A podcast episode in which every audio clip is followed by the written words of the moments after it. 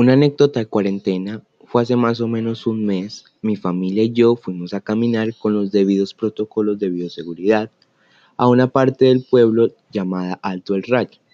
Cuando íbamos más o menos por el kilómetro 5, lo sé porque tenía un reloj inteligente, había dos caminos. Uno decía lote 24 y el otro no decía absolutamente nada. Como mi familia no conoce mucho esa parte del municipio, cogimos el camino incorrecto, el que no tenía ningún número, y nos perdimos.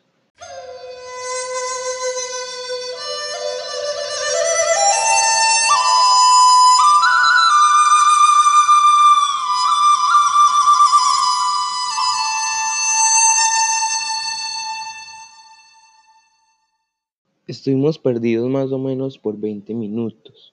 Estuvimos muy asustados y muy nerviosos ya que se estaba poniendo de noche.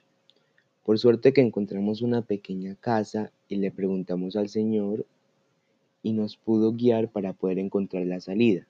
Si no fuera por ese Señor, estuviéramos perdidos por muchísimo tiempo.